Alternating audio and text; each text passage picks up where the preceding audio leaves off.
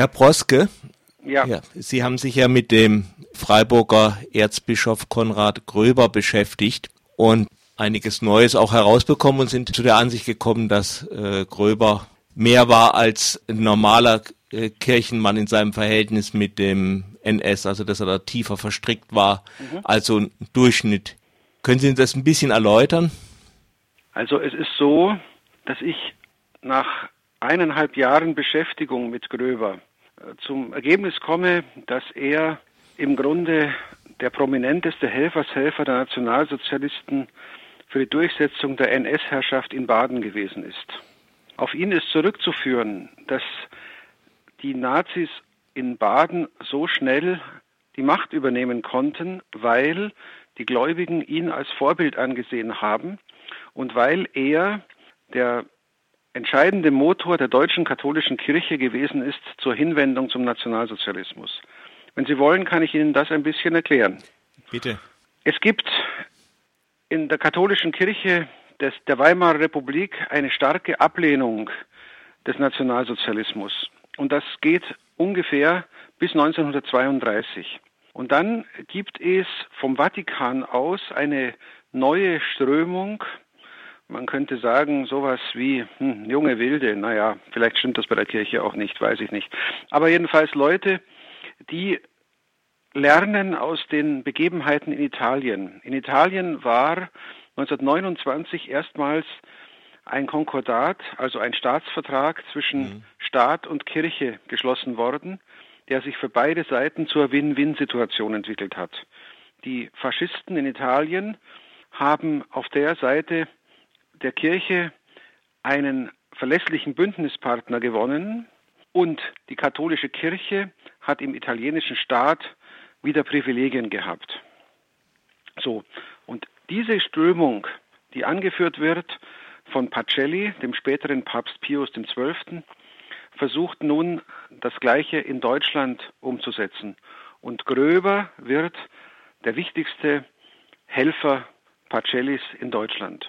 Und dafür steigt er auf, wird Bischof, zuerst in Meißen, dann in Freiburg. Und dann kommt es zu der bekannten Situation, dass ähm, Gröber für den Nationalsozialismus trommelt.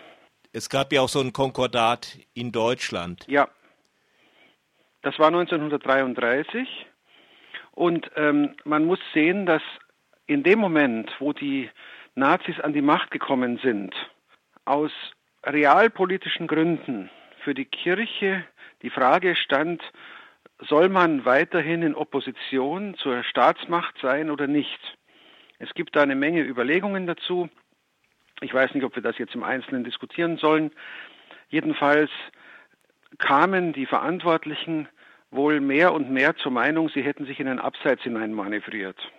Und Gröber war derjenige gewesen, der diese Positionen vermittelte und der dafür sorgte, dass im deutschen Episkopat die nazifreundliche Haltung plötzlich Mode geworden ist.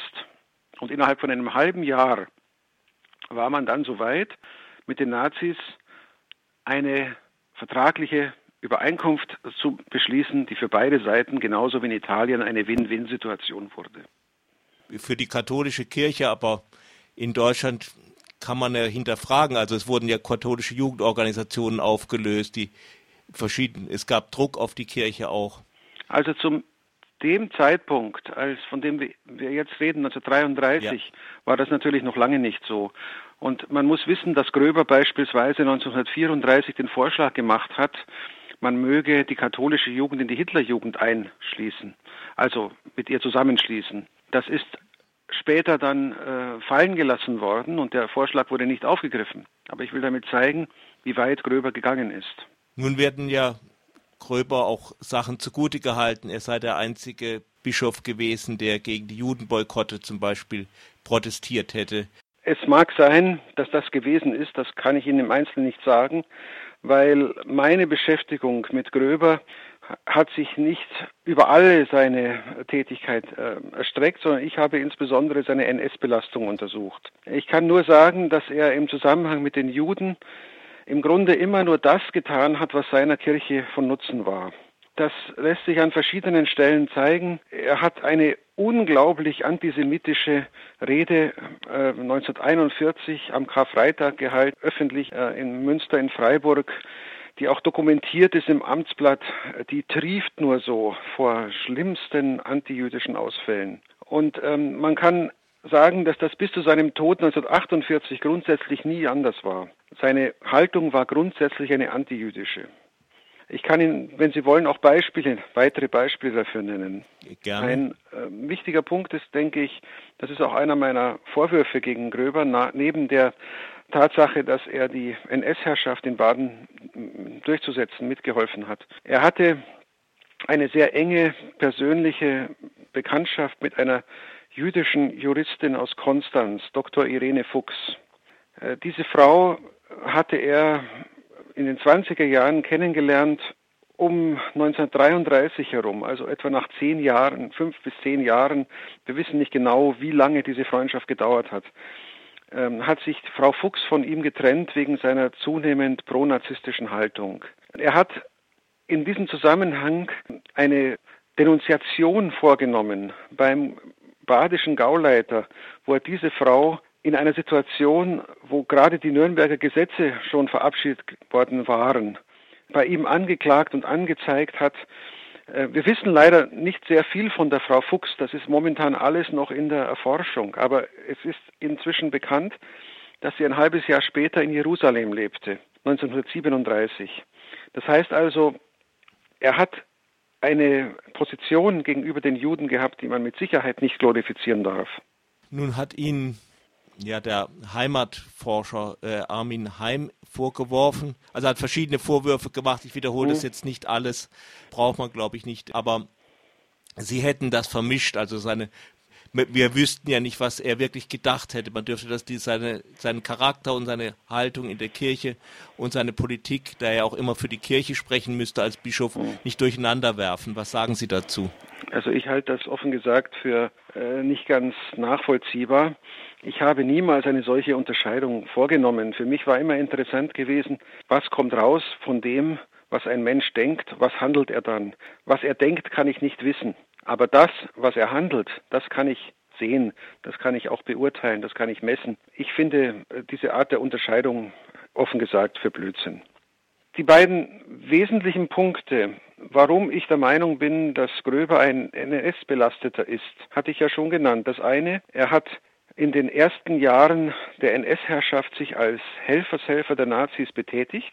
Man muss wissen, dass er 1934 förderndes Mitglied der SS geworden ist. Ich habe das in dem Buch zum ersten Mal wirklich nachgewiesen, indem ich aus dem Mitgliedsausweis ein Faksimile abgedruckt habe. Bisher war es so, dass das immer ein bisschen gemunkelt worden ist.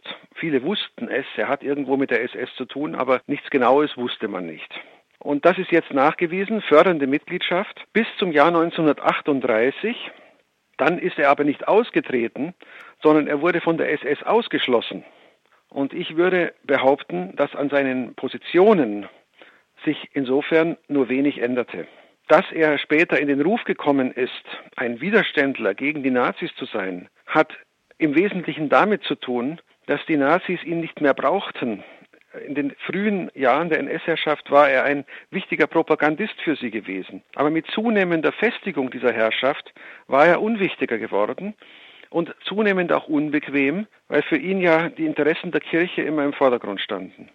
Insofern hat er in den letzten Jahren der Nazi-Herrschaft viel genörgelt, aber einen Widerstand geleistet hat er meines Erachtens nicht.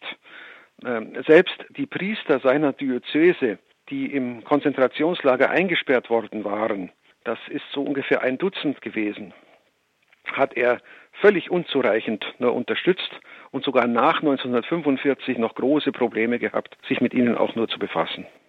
Insofern also glaube ich, muss man sagen, dass es dringend an der Zeit ist, ähm, diese Person, die ja noch immer einen relativ guten Ruf in der Öffentlichkeit genießt, so weit zu hinterfragen, dass bestimmte Ehrungen in der Öffentlichkeit unterbleiben. Also beispielsweise ist nicht einsehbar, warum er weiterhin Ehrenbürger ist in manchen Gemeinden. Ich kenne das jetzt von Freiburg, von ähm, Konstanz und von Meßkirch. Vielleicht sind es auch noch andere Orte. Es ist auch nicht einzusehen, warum es Konrad Gröber Straßen geben soll. Er hat nach all dem, was wir heute wissen, so viele negative und schlimme Seiten gehabt, dass das nicht gerechtfertigt ist. Insofern bin ich sehr dankbar dafür und ich finde es sehr bemerkenswert, dass in Meßkirch aufgrund der Diskussionen der letzten Wochen, äh, wo ja auch Herr Heim äh, Initiator dieses Ganzen gewesen ist, Sie haben ja ähm, darüber gerade gesprochen, dass in Meßkirch die Caritas inzwischen beschlossen hat, das Altenpflegeheim in Zukunft nicht mehr nach Konrad Gröber zu benennen.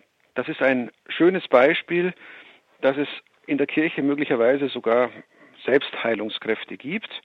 Und äh, ich würde mir wünschen, dass das äh, auch ähm, in den noch aktuellen Fragen, beispielsweise Straßenbenennungen, beispielsweise Ehrenbürgerschaften, so ähnlich laufen könnte.